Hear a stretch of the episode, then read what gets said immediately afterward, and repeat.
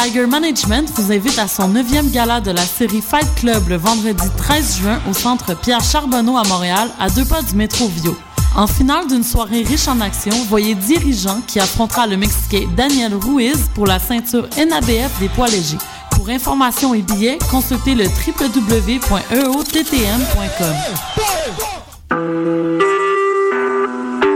Vous écoutez Choc pour sortir des ondes.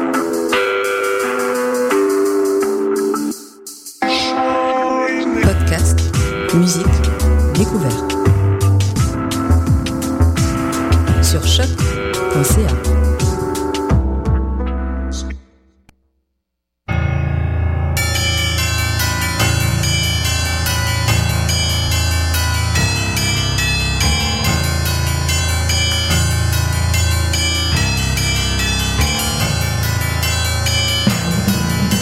Bonsoir, vous êtes sur Choc, c'est le tome 11, chapitre 155 de Mission Encre Noire. Nous sommes le 10 juin 2014 et ce soir, ce soir, c'est la brique ou le livre. Salut Marie-Ève Salut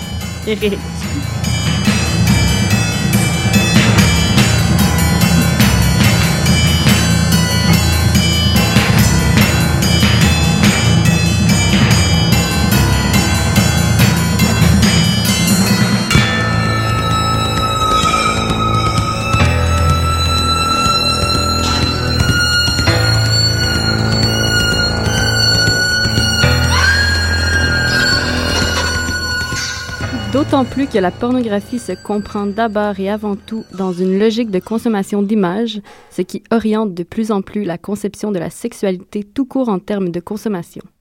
De même, comme la seule preuve irréfutable de la jouissance est l'éjaculation, la pornographie alimente une vision purement phallocentrique et génitale de la sexualité, confirmant ainsi la nature patriarcale du système en place.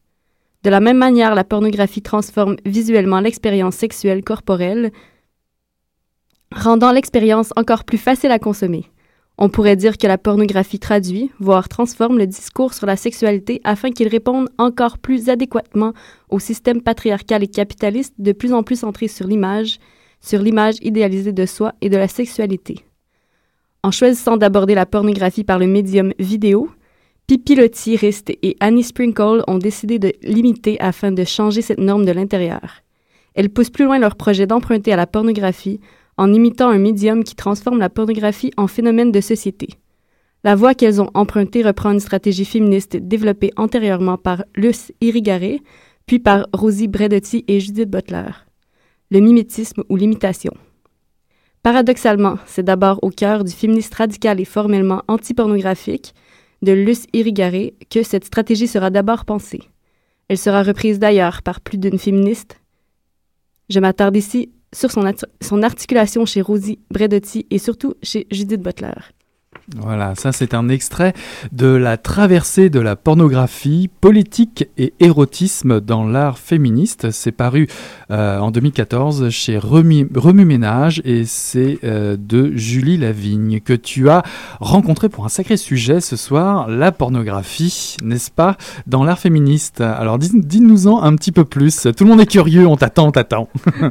oui, ça fait longtemps qu'on en parle quand même. Donc c'était euh, c'était un peu des noms lancés à gauche à droite je vous conseillerais déjà euh, à la base d'aller euh, lire le livre pour connaître un peu plus les artistes ou les auteurs que j'ai nommés, qui sont constamment cités dans le livre, donc qui, mm-hmm. sur lesquels sont, en fait, ces, ces, ces, auteurs seront les personnes en fait qui, qui, ont intéressé. Julie Lavigne, qui est l'auteur du livre, Julie, Julie, Lavigne, qui est euh, en fait historienne de l'art de formation et euh, professeure au département de sexologie à l'UQAM, donc qui s'est intéressée à, euh, comme le titre le dit, à la question de la politique de l'érotisme et de la pornographie dans l'art féministe. Donc, comment, à travers euh, un regard féministe, il est possible de subvertir la pornographie et de la penser d'une autre façon donc, j'imagine que Annie Sprinkle, euh, euh Breya, euh, euh, les, les, les Baise-moi, etc., enfin, des, toutes ces œuvres-là vont apparaître dans ce livre-là, ou, ou nommées en tout cas. En fait, ça s'intéresse plus à un corpus spécifique qui est lié à l'image. Elles vont en parler justement dans l'entrevue que je vais vous passer tout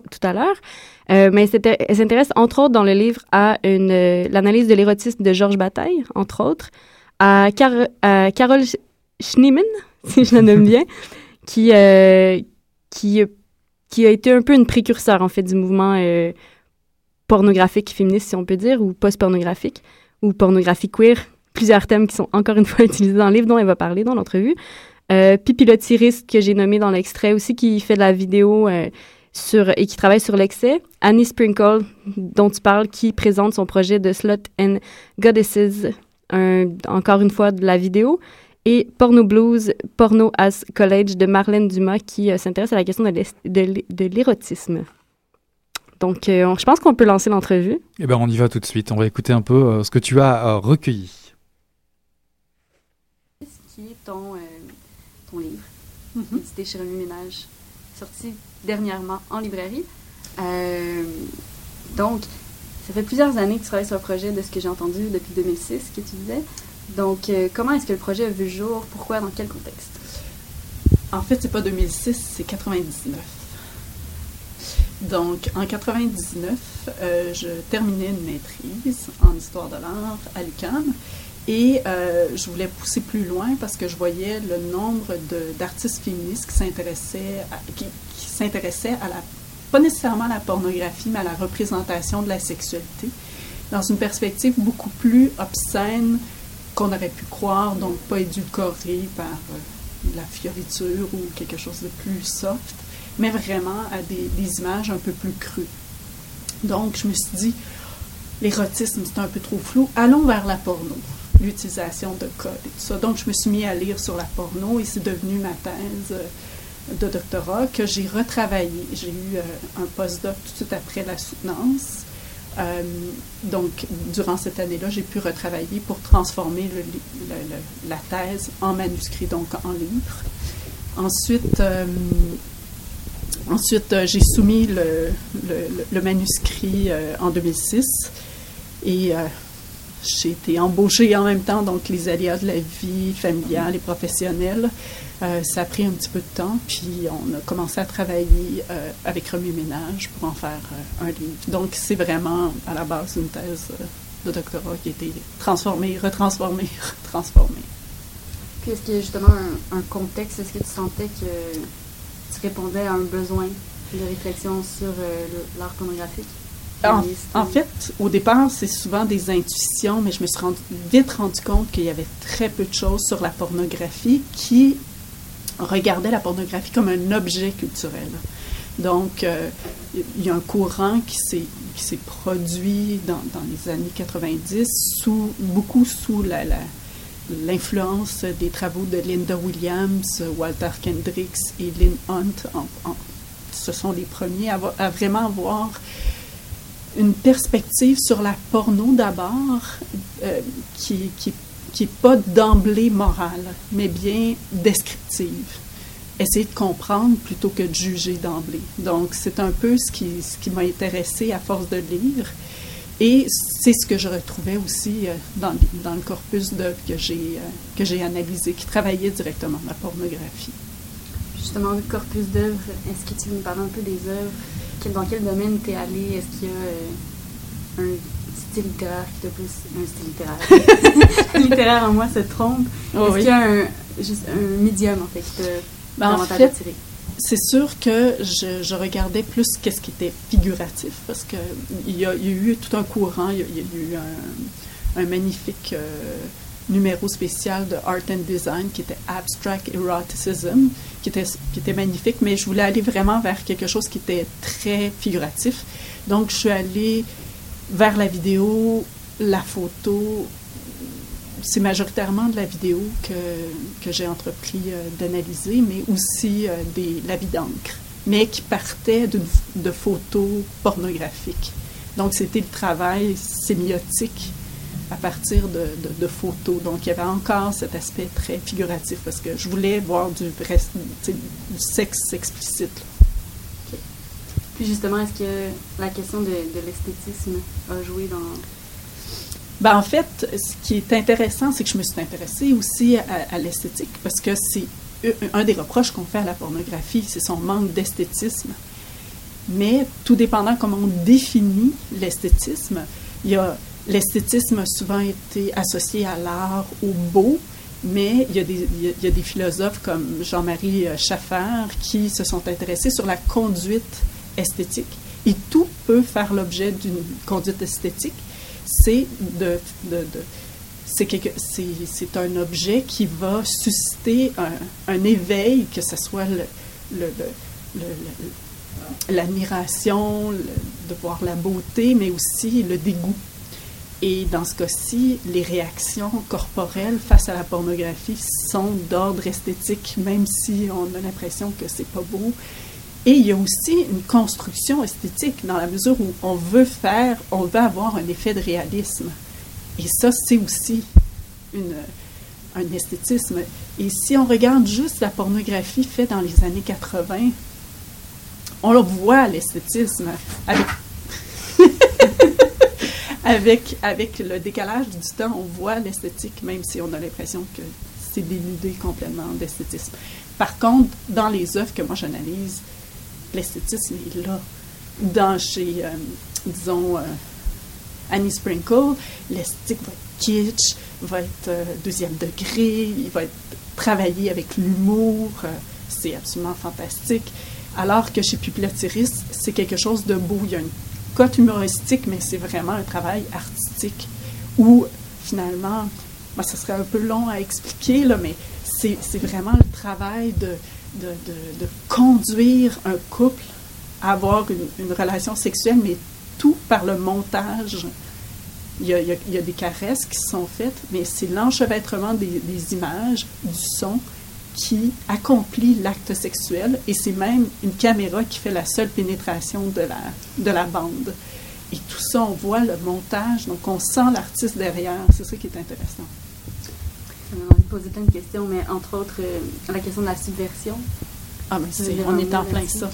ça. On est en plein dans la subversion des codes, c'est-à-dire d'utiliser les codes de la porno qui sont très, très rigides, surtout dans, au début des années 80 et 90 il y avait comme une porno assez dominante. Là. Il y a comme une prolifération de différents types de pornographie, contre-culturelle et compagnie. Donc, on ne peut pas dire une pornographie, c'est des pornographies.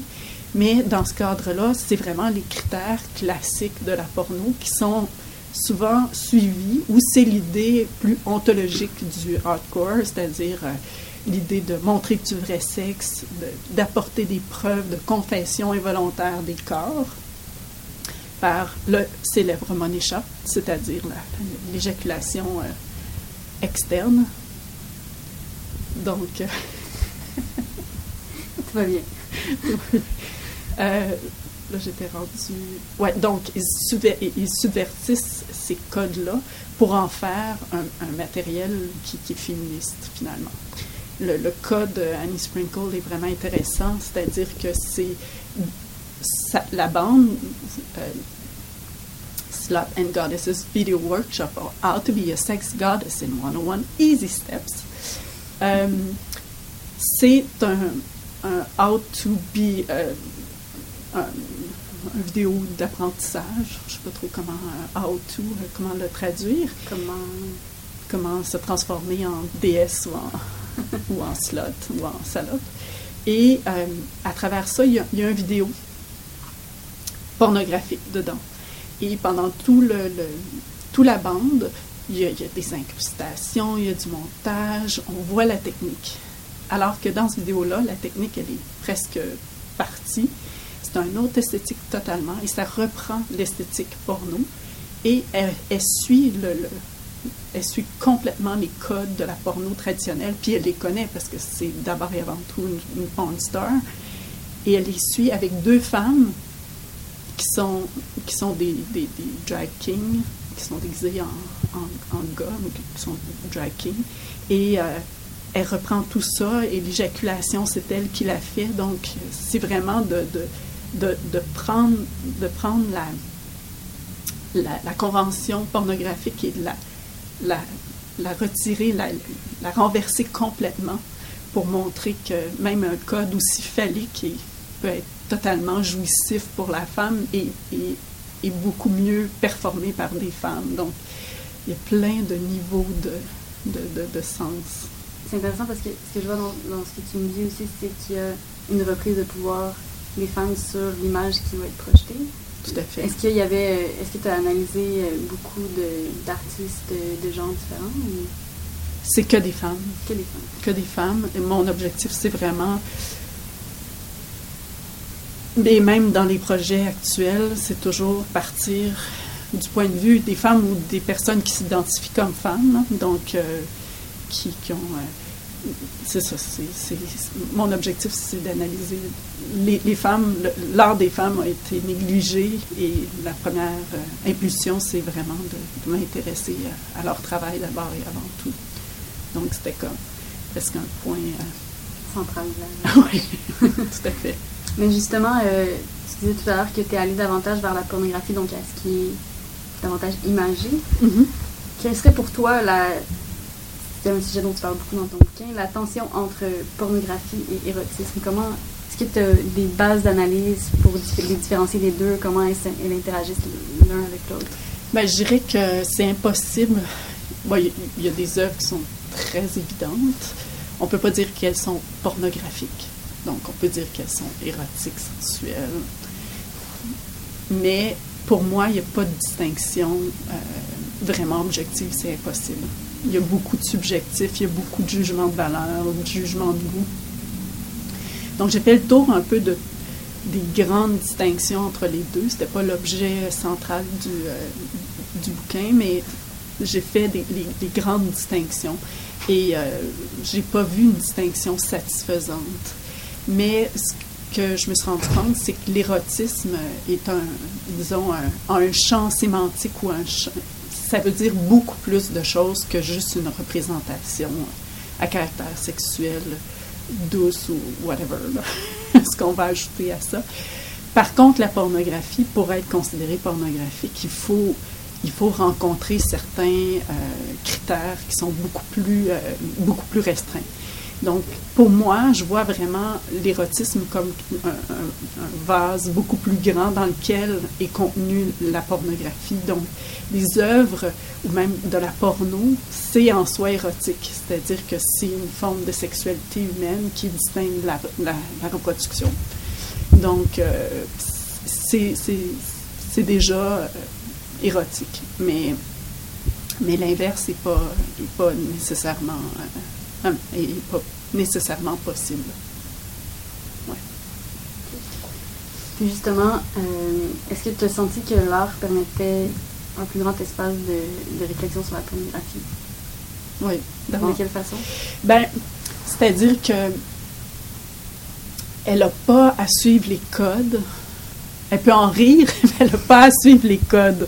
Donc, elle, elle, elle a un champ, un, un, champ de manœuvre ou un champ de possibilités beaucoup plus grand que, qu'une pornographie.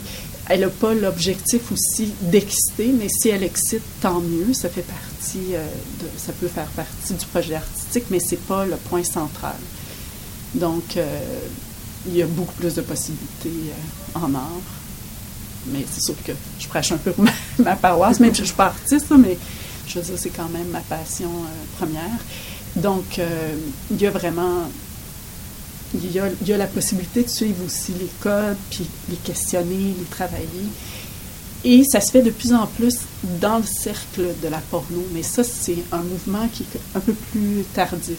On pourrait dire que Annie Sprinkle, déjà, elle va faire, peut-être pas dans, dans uh, Slot and Goddesses, mais dans d'autres vidéos c'est beaucoup plus près de la porno, mais elle va avoir un espace toujours critique euh, qui est inclus dans son travail.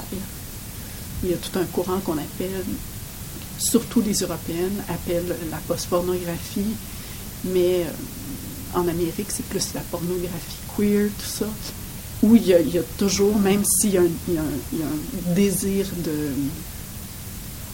d'exciter, il y a toujours, euh, il y a toujours un aspect critique et déconstru qui, qui, déconstruise un peu euh, les, euh, les, grands traits de la pornographie plus mainstream. Justement, c'est peut-être un peu la, tendance vers laquelle, en fait, je vais être plus, précise. dans le titre, justement, c'est politique et érotisme dans l'art féminisme. Donc, pourquoi, pourquoi ces titres politiques? Donc, on parlait de subversion tout à l'heure, mais est-ce que pour la politique va plus loin que, juste la subversion des codes? Euh, ben, c'est déjà beaucoup, la subversion des codes. je, dirais, je dirais ça. Euh, je pense que. C'est juste pour aller plus loin. Oui, oui. je vais réfléchir. Mais quand même, la subversion peut être, peut être faire l'objet d'une pratique politique euh, importante. Euh, c'est sûr que l'objectif étant euh, d'affirmer une forme d'agentivité sexuelle des femmes, ce qui n'est pas le cas dans certaines pornos, même si ça l'est plus dans certaines pornos que dans certains harlequins ou quoi que ce soit, là, où la, femme n'est qu'un objet que l'homme va conquérir. Mais c'est cette idée de, dire oui, on est des femmes désirantes, oui, on a un, désir et on, est, on peut, euh, on, peut être des, agents de notre propre sexualité, on peut, c'est ça, désirer, puis avoir l'impression d'avoir le droit au plaisir aussi. Donc, euh, et ce qui ressort de, toutes les œuvres que j'ai analysées, j'ai pas un corpus très grand, mais j'ai fait des analyses, j'ai misé beaucoup plus sur le, qualitatif que le quantitatif, mais c'est vraiment la subjectivité de l'artiste transparaît dans les œuvres qui parlent de sexualité. Donc, euh, c'est difficile, on peut pas, on peut pas parler du désir de l'artiste, mais le désir est comme représenté dans une certaine mesure. Et, c'est une subjectivité qui est artistique, certes, une subjectivité de femme, mais c'est aussi une subjectivité sexuelle qui aborde de, de, de, front la sexualité. Puis comment les œuvres sont reçues en général? Est-ce que c'est quelque chose qui t'a intéressé dans le bouquin aussi? Non, pas du tout. mais j'ai quand même lu j'ai fait mon travail d'historienne, j'ai regardé les, euh, la réception des œuvres. Euh, c'est sûr que Annie Sprinkle va, va être plus. Euh, autant on l'aime, autant on la déteste. c'est quelqu'un qui est assez radical, mais elle inspire toute une génération d'artistes et de militantes queer actuelles aussi. Je ne sais pas si vous avez vu Too Much Pussy de Émilie Joubert. Il y, a, vraiment une, pas une ode, oui, c'est ça, c'est une ode à Annie Sprinkle. Euh, donc, pour Caroline Schneemann, qui est plus dans les années 60, fin des années 60, euh, son travail a été plus, euh, a été plus malmené par les féministes vraiment post-structuralistes qui ont suivi. Euh, donc, euh, elle représentait le corps, elle se représentait aussi en tant qu'objet et, sujet du désir.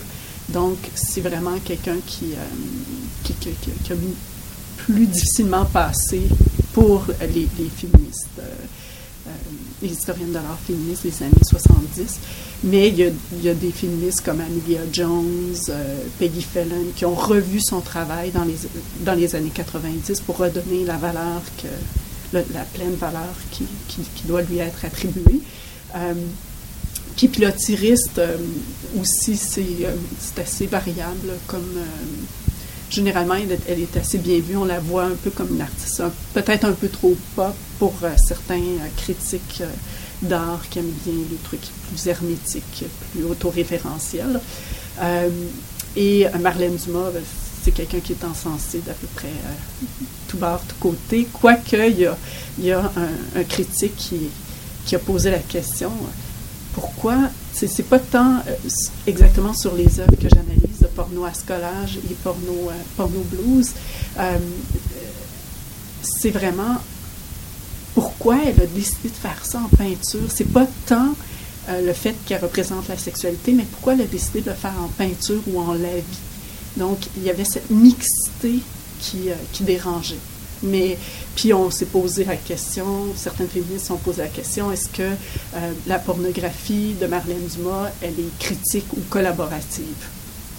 Grosso modo, c'est pas mal les critiques qui, ont... Mais généralement, euh, ces artistes ont une, bonne, bonne réception. J'aimerais ça parler plus précisément du, livre. Mm-hmm. Peut-être que ce serait quoi, tes attentes par rapport à la réception du livre, à sa diffusion, euh, ses rapport au livre? mon rapport au livre. Et cette longue recherche. Oui, c'est ça. Il, est ambivalent. Euh, euh, des fois, j'ai l'impression que c'est loin, mais en même temps, je pense que c'est. Je pense que. J'aimerais ça qu'il soit utilisé. Je, je pense que comme base de réflexion sur, sur la porno, sur l'érotisme, j'aimerais ça. Je pense que pour les questions méthodologiques d'analyse d'œuvres thématiques aussi, euh, euh, je pense que ça peut, euh, ça peut être intéressant, mais c'est la question la plus difficile à, à, répondre. Je, dans un certain sens, je sais pas, moi, je, sais que je vais l'utiliser dans mes cours parce que tout le chapitre sur, sur Georges Bataille, j'en fais une, réappropriation presque subversive féministe.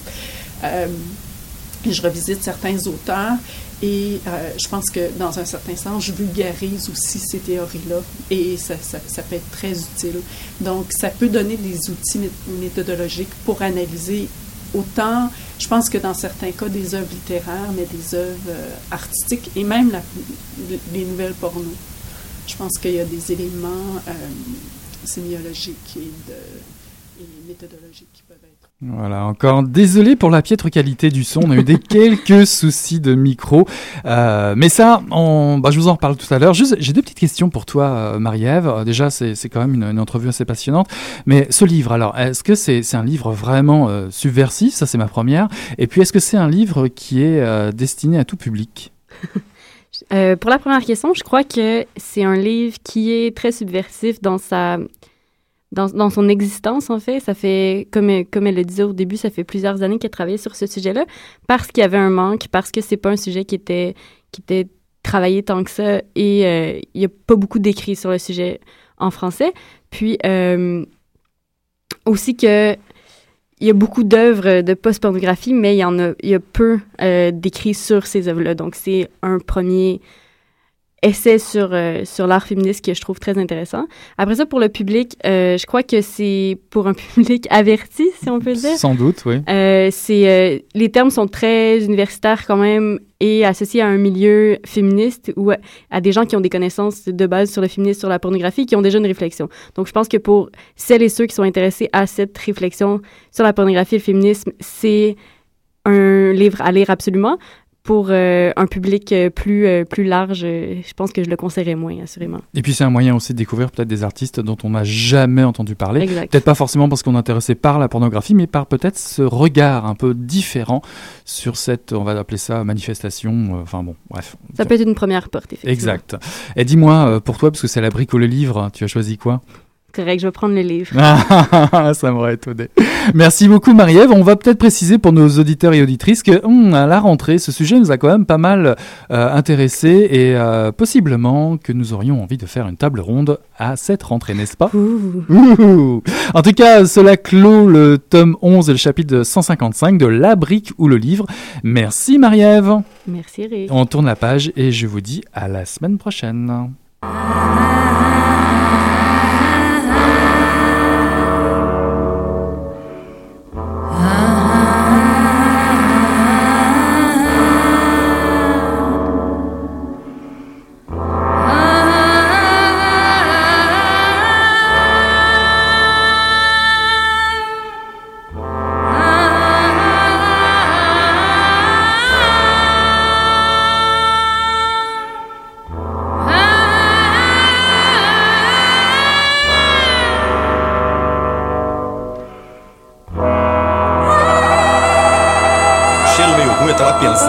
Coisa e fedeu as coisas.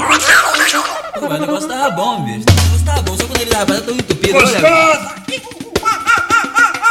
Quem diria, hein? Greta Garbo acabou de irajar, hein? É, mas eu tava falando pra você, né? Depois que eu passei a me sentir, aí o negócio ficou diferente.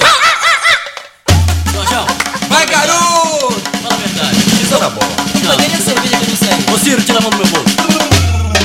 Cortaram um arame, um arame ia pegar dentro, ia pegar um gordurão e depois um arame não ia mal. Obrigada, Duduca! Nós não fomos carioca cabana carioca, Duduca, que tu vai pesar mais 10 quilos.